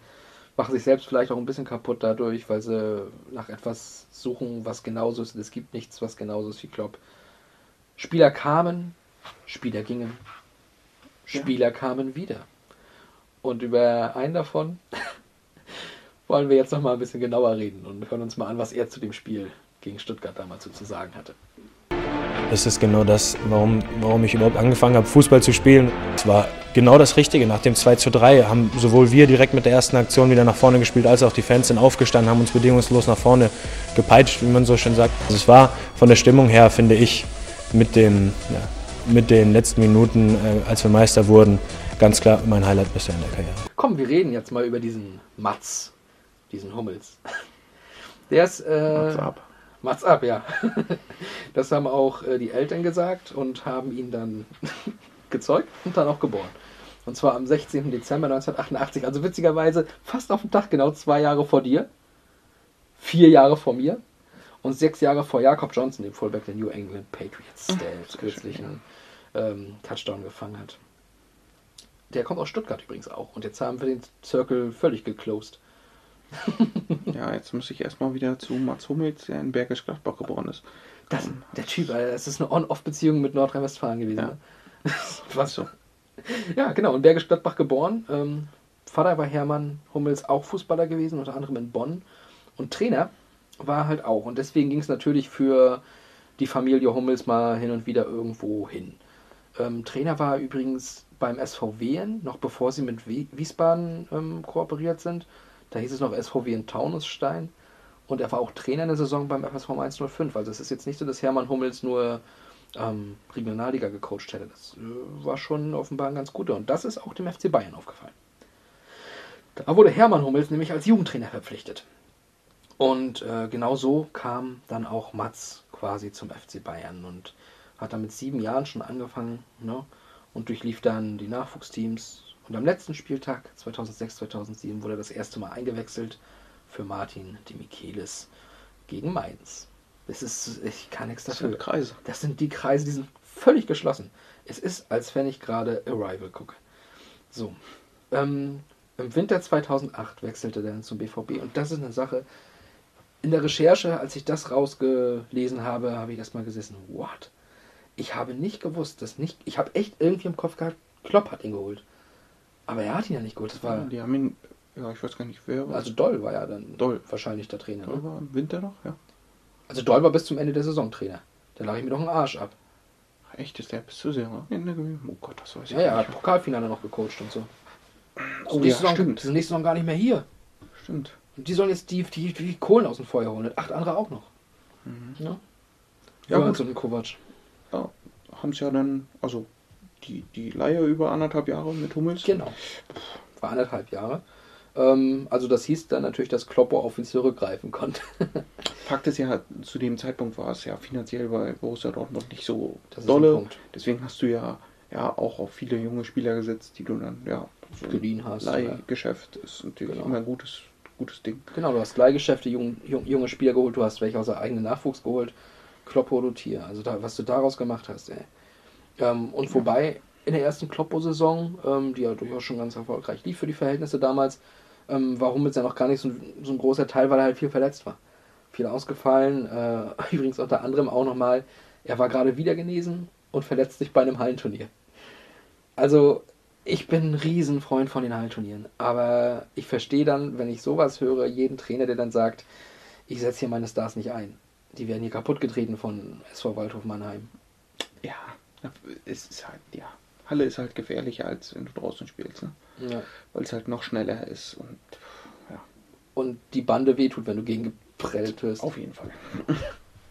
Ja, ähm, trotzdem, trotz Verletzung hat man dann aber gesagt, ey, der Typ, mit dem wollen wir was aufbauen, das ist, das ist unser Innenverteidiger neben Nevin und äh, wir geben dem hier jetzt einen richtigen Vertrag. Was ich mir, also habe ich jetzt auch nicht äh, gelesen oder sonst was, aber Mhm. ich könnte mir vorstellen, so wie Hummels dann ja auch vom Mensch war oder ist Mhm. äh, und Klopp, glaube ich, einer ist, der mit, solchen Spielern dann sehr gut re- reden kann und dass er halt Führungsqualitäten schon mitgebracht hat, trotz seines Genau. jungen Alters. Ich glaube, das war auch für Klopp einfach ein ausschlaggebender Faktor. Auf jeden Fall. Dann zu sagen, okay, du passt auf, äh, verpflichtet den. Ja, wir brauchen den Jungen. Und Genau. 4,2 Millionen Euro hattet ihr noch locker. Hab dann gesagt, den, den nehmen wir rüber. Und das war also eine, neben der Verpflichtung von Jürgen Klopp natürlich, eine der vielleicht wichtigsten Personalien über die nächsten Jahre dann beim BVB. Ähm, denn der war uneingeschränkter Abwehrchef. Ja. Also gar keine Frage. Und reifte auch zum Nationalspieler natürlich. Ne? Ähm, ja, und gehörte, also er war noch nicht beim WM-Kader dann 2010 dabei, muss man dazu sagen. Da war, aber er hat davor schon sein erstes Länderspiel gemacht, gegen, ich glaube, Malta habe ich gelesen. Ähm, die wichtigen Tests vor der Weltmeisterschaft halt. Gucken, wo wir stehen. Oh, Aber er war zumindest schon mal auf der Liste von. von Joachim. Ja. Und ähm, sollte dann ja auch danach, nach der WM, ähm, zum Stammspieler werden der Nationalmannschaft. Ne? Und wenn du dann Meister wirst, 2011 und 2012, und sogar das Double holst und sowas, ne? Dann spielst du auch Europameisterschaft in der, in der Innenverteidigung. Vor allen Dingen war es ja auch dann, äh, ich glaube, in der 11, 12, äh, nee, in der 11, 10, 11 Saison, glaube ich, sogar die beste Abwehr. Eine Abwehr aus Granit, so wie einst Real Madrid. So zogen wir in die Bundesliga ein und bald werden wir wieder Deutscher Meister sein. auf jeden Fall äh, in der Saison 11-12, wo die Meisterschaft geholt wurde. Ich weiß nicht, was so eine Sachen hier mehr sollen. Mensch, die, die Zuhörer, die fassen sich gerade alle am Kopf. Also wirklich. In der 11-12-Saison war es, glaube ich, dann nicht mehr die beste Abwehr, aber noch eine der Top-Abwehrreihen, glaube ich. Ja, Bin ich mir jetzt gar nicht so sicher, aber also, ja, ich auf jeden Fall 10-11, das war, das war richtig gut. Ja. Da, war, da wurde richtig gut verteidigt. Und Mit ähm, Bender und Schein auf der 6, das war schon geil. Da hast du halt das genau die Doppelsechs, die ich mir wünsche. Ein Typ, der dich umtritt und ein anderer Typ, der dich tunnelt. Es ist so geil. Also das, Bender genau war, das ist es. Bender war ja auch so ein Typ, oder ist so ein Typ, der überall hingeht. Ja, mit dem Kopf auch zur Not. Na, immer mit dem Kopf. Der hat ja, also ich glaube, Hat noch nie gegrätscht, immer nur mit dem Kopf ja, voran. Nee, ich glaube wirklich, der hat jede, jede Verletzung, die du am Kopf haben Ja. kannst, hat er gehabt. Der hat keinen Knochen mehr, Nee. der nicht schon mal durch war. Ist so. Ja, Bender, äh, ein großartiger Typ, auch auf jeden Fall ein super Spieler. Und ich glaube, beide beenden die Karriere jetzt auch in Ja. Leverkusen. Ne? Ähm, also Hu- Hut ab vor dieser Karriere bei beiden, muss man dazu sagen. Also, Auf jeden Fall. toll. Und ähm, ja, Nationalmannschaft 2012 war es ja auch der Fall, dass Lars Bender über die linke, äh, über die rechte Abwehrseite gegen Dänemark verteidigt hat. Ähm, ja, kann man machen.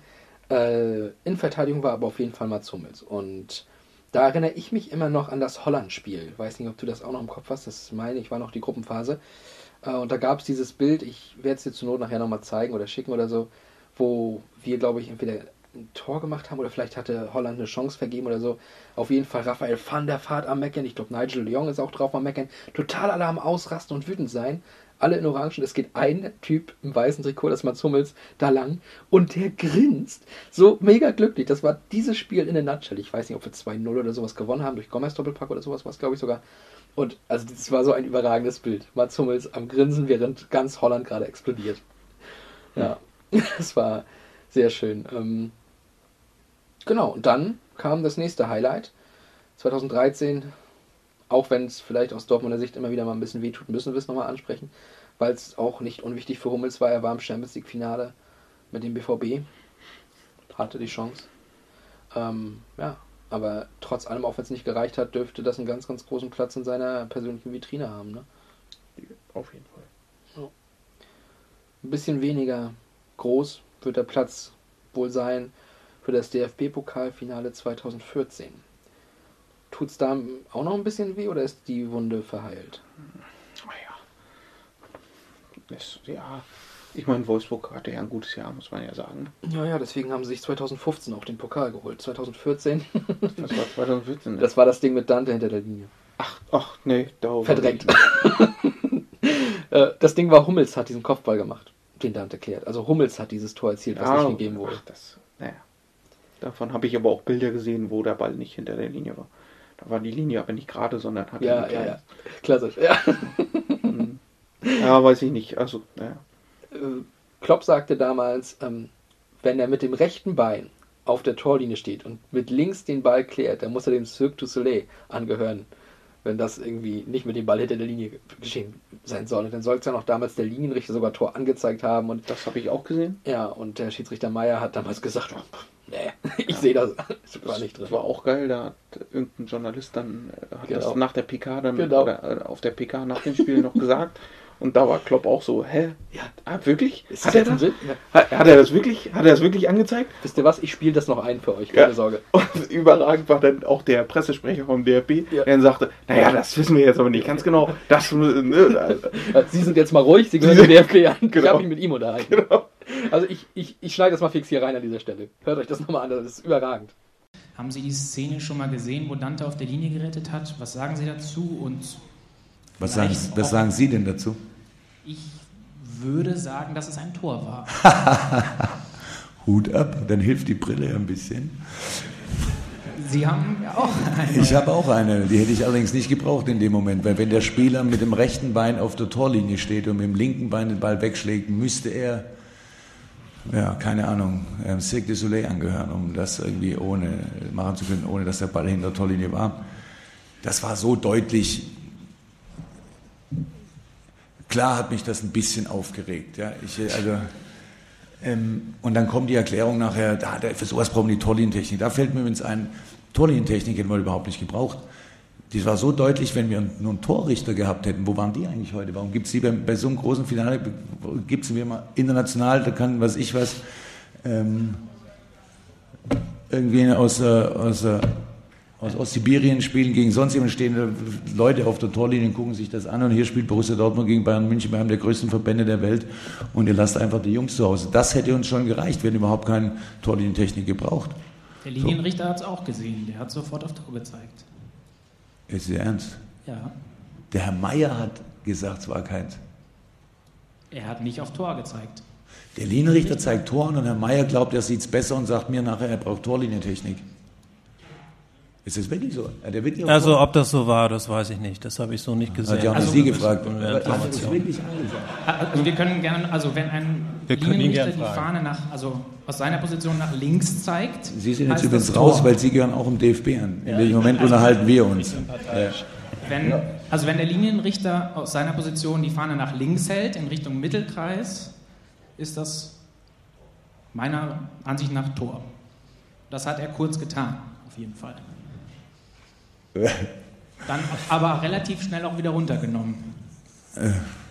Also, Gibt es dafür ein Zeitlimit, wie lange man die Fahne nach links halten muss, bis es. Ich glaube nicht. So, also jetzt mal ganz ehrlich unter uns. Ich meine, wir sitzen alle da und finden das alles sehr witzig. Ich kann auch der ein oder andere Spaß drüber machen, ich kann es ja eh nicht mehr ändern. Aber das ist ein Hammer. Also aus einer schlechteren Position dem, der dafür zuständig ist, die Entscheidung noch abzunehmen. Vielleicht sollte man sich das nochmal nachfragen. So, also das ist natürlich, und dann anschließend Torlinientechnik mit ins Programm zu nehmen, wenn es so einer gesehen hat, für was brauche ich denn Torlinientechnik, der muss ich einfach nur, hätte einen Pfeifton gebraucht oder was, also ist ja wurscht. Das Tor hätte uns nicht geschadet, sagen wir mal so. Und dann hätte man nochmal geguckt, wir eins in Führung, hätten wir am Ende 2-1 verloren, würde, man hier nicht, würde ich hier nicht sagen, Mist, das ist unser Ding. Normal, wir haben zwei Tore bekommen, auch nicht so doll.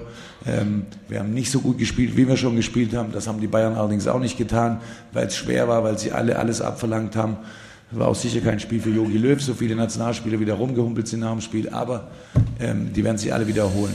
Aber in einem Jahr wird kein Mensch mehr darüber sprechen, dass wir eigentlich ein Tor erzielt haben. So wie im letzten Jahr keiner darüber gesprochen hat, dass man auch schon mal gelb-rote Karten für Fouls im Strafraum gegeben hat. So, aber jetzt rede ich mich wahrscheinlich um Kopf und Kragen. Vergesst das Letzte, was ich gesagt habe. Ich wünsche euch einen schönen Urlaub, falls ihr den habt, oder eine coole WM. Dankeschön. das ist doch ein schönes Schlusswort. Vielen Dank, Jürgen Klopp. Ja, also. so. Ist das. Oh. Geil. Es ist geil. Ja, und wie gesagt, Hummels hat dieses Tor erzielt, was nicht zählte. Und am Ende verliert er nach Verlängerung halt. Ne? Also war 0-0 nach 90 Minuten. Das Tor fiel in der 65. meine ich. Ähm, scheiße. Ja. Punkt fertig aus. Scheiße. Ähm, doof gelaufen. Ich glaube, Robben macht sogar wieder das Entscheidende, oder? Ja, er macht zumindest das 1-0, glaube ich, und das 2-0 macht Müller. Das war aber dann schon, nachdem ihr offensiv Chancen hattet. Ich glaube, Reus sogar ja, die Latte. War, ich weiß, das war irgendwie in der Verlängerung dann auch irgendein Konter, wo du total genau. offen stehst. Ja, ja, ja. Ah, ja. Ähm, ja, schade. Aber es ging dann für Hummels trotzdem nach diesem Pokalfinale 2014, 2014 noch etwas erfolgreicher weiter. Denn er ist noch ins Cop, äh, Capo, äh, Capo Bahia, so, nach Brasilien mitgereist. War auch da wieder ähm, wichtiger Teil der Abwehr die Innenverteidigung stand, die Außen waren immer mal so ein bisschen, ja, was machen wir jetzt hier? Oh, bringen, wir jetzt, ja, bringen wir jetzt Lahm rechts, äh, Mustafi oder was machen wir links Hövedes? Na gut. Ähm, Innenverteidiger. Ich würde überall Innenverteidiger einsetzen. Ja, mach, lass einfach machen. Genau, das Mustafi, Hövedes auf den Außen, passt. Wird funktionieren. Hat funktioniert. Hat und Hummels äh, hat auf dem Weg zu seinem Weltmeistertitel, und das wird ihm niemals jemand nehmen können, zwei Hütten gemacht gegen äh, Portugal in der Gruppe. Ne? Das 4-0 war ja äh, direkt ein ganz guter Start. Er hat ein Tor gemacht, ich glaube sogar das erste oder vielleicht war es das zweite. Das erste hat, glaube ich, Müller gemacht. Ne? Man hat, glaube ich, drei in dem Spiel gemacht. Ja. Ja. Also das Schöne ist, dass ich ähm, alle WM-Spiele in voller Länge auf DVD habe. Äh, ich gucke es mir einfach nochmal an nachher gegen Portugal. Dann weiß ich es und dann sehe ich auch nochmal den wunderschönen Freistoß von Cristiano Ronaldo gegen die Einmannmauer Philipp Lahm. in tausend Schüssen, die du machst, kannst du versuchen, Lahm zu treffen und du triffst ihn nicht. Aber in diesem einen hat er es geschafft.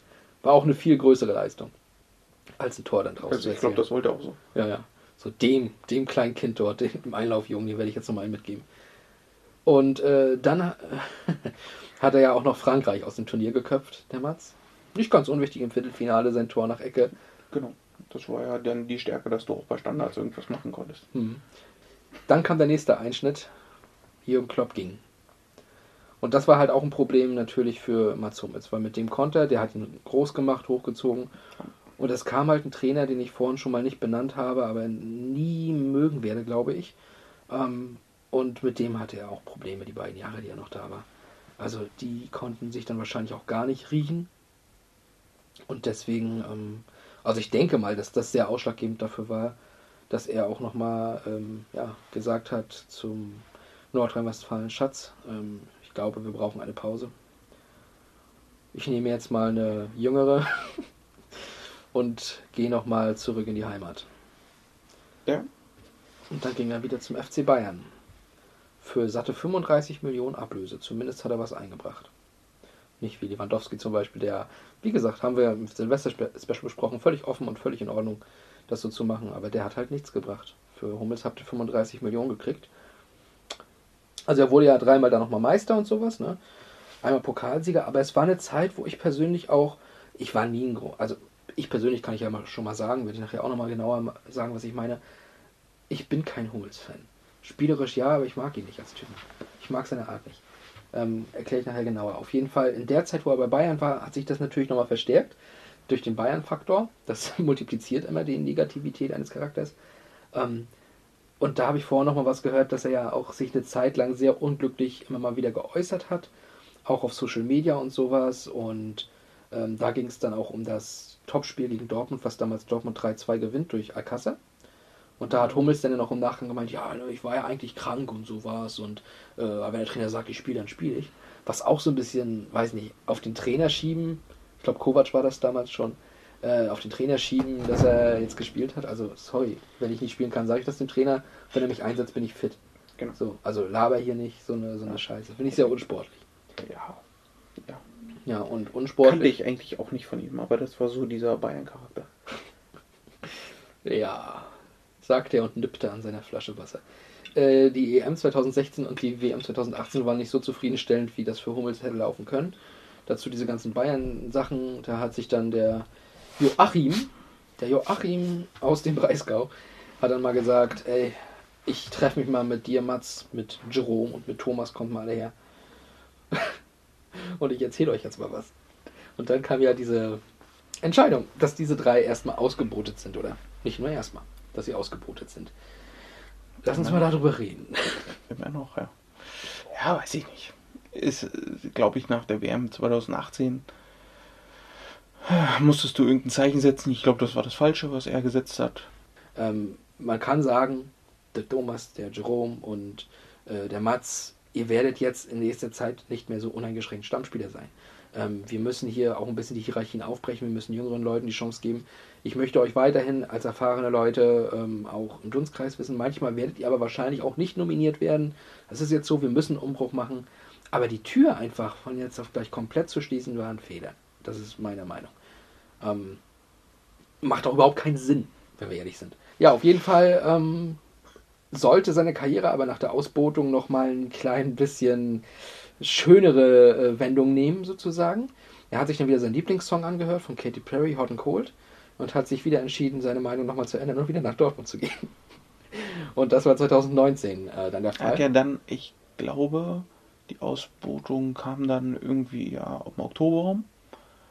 Ja, das WM. weiß ich gar nicht mehr genau. Und kam ziemlich spät, also hat ein bisschen gedauert. Das Ja, war aber ja ich nicht direkt danach. Aber ich meine sogar, dass es sogar noch später war, deswegen. Aber ich, noch ich später. weiß- Ich weiß Auf jeden. Fall weiß ich noch, er hat eine richtig top Rückrunde gespielt und ist dann im Sommer nach Dortmund gewechselt. Für 30,2 Millionen. Also im Nachhinein hat er sogar Gewinn gemacht. Gut, letztlich hat sich dann, glaube ich, komplett ausgeglichen. Nee, nee. Weil du 4,8 damals bezahlt hast für Hummels. 4,5.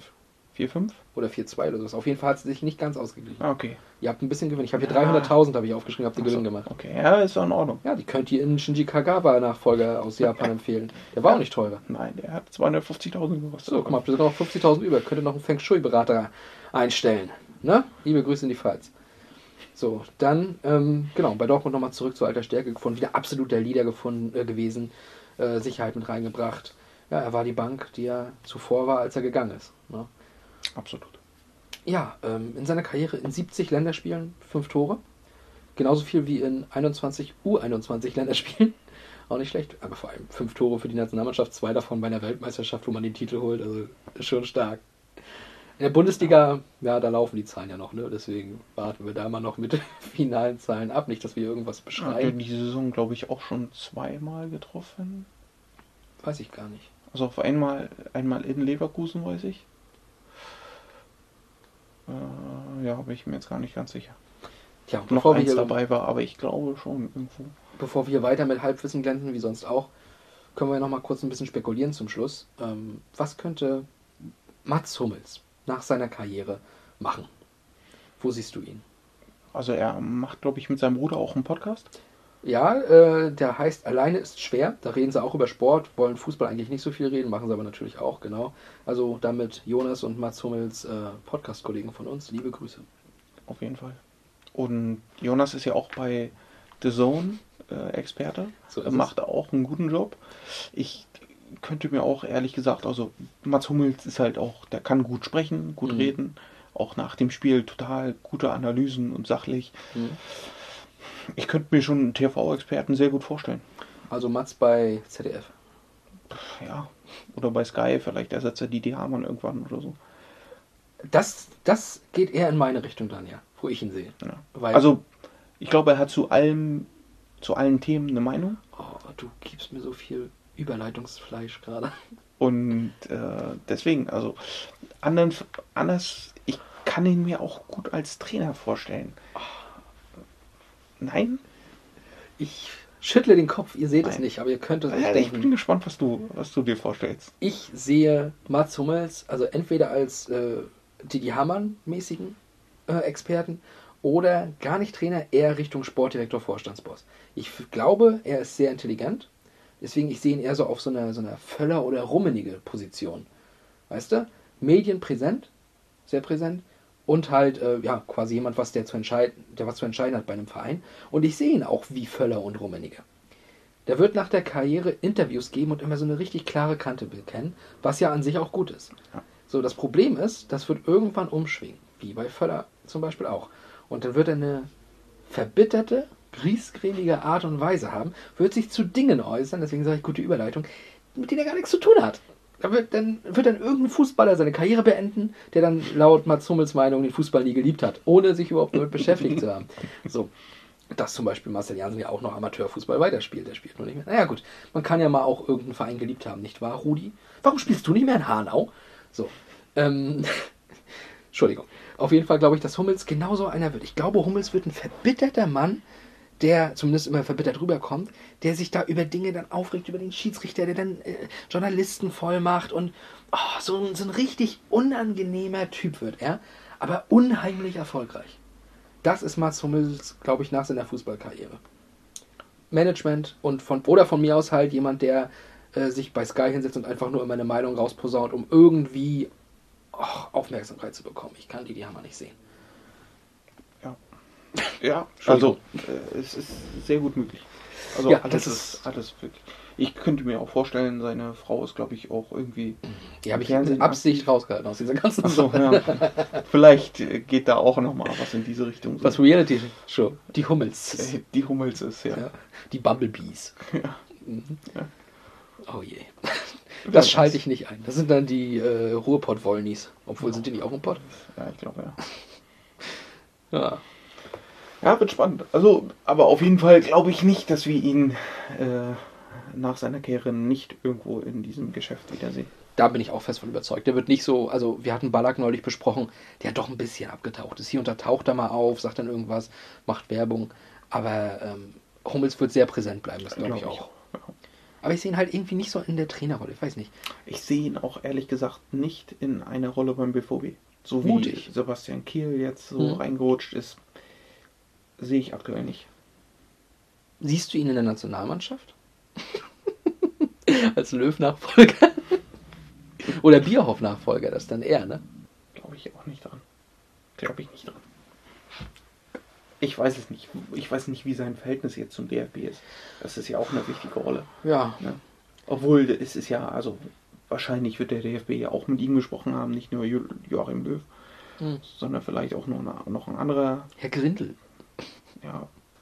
Ja, Herr Grindel. Ähm, wir wissen nicht, was die Zukunft bringt. Weder für Mats noch für uns. Irgendwann wissen wir es. Irgendwann wissen wir es und dann reden wir darüber und sagen, wir haben es gewusst. Oder eben nicht. Wir, wir haben doch gesagt, er ist die, die haben. Ja. Wir haben doch gesagt, Schalke äh, gewinnt gegen Hoffenheim. Nee, Moment, das war nicht wir. Das war ich. Mit diesen Worten verabschieden wir uns aus Folge 9 von Pass ins Leere Nostalgie Podcast. Ach, es hat wie immer Spaß gemacht. Es war heute mal wieder eine richtig schön klassische Folge, die echt, echt cool war. War ein schönes Spiel, schöner Typ. Philipp, ich danke dir, dass du dir die Zeit genommen hast. Ich danke dir auch. Macht immer wieder Spaß. Ne? Euch da draußen wünschen wir wie immer viel Gesundheit, viel Kraft, viel Freude. Bleibt uns treu. Und bleibt gesund. Und empfehlt uns weiter. Das auf jeden Fall. Bis in zwei Wochen. Uns bei Instagram, Twitter. Ah ja, genau, wir haben Social Media Accounts. Ihr findet uns unter Passenslehre. genau. Und wie gesagt, wir hören uns in zwei Wochen mit dem nächsten Spiel und dann schon mit Folge 10. Ei, Jubiläum. Jubiläum. Bis dann. Ciao.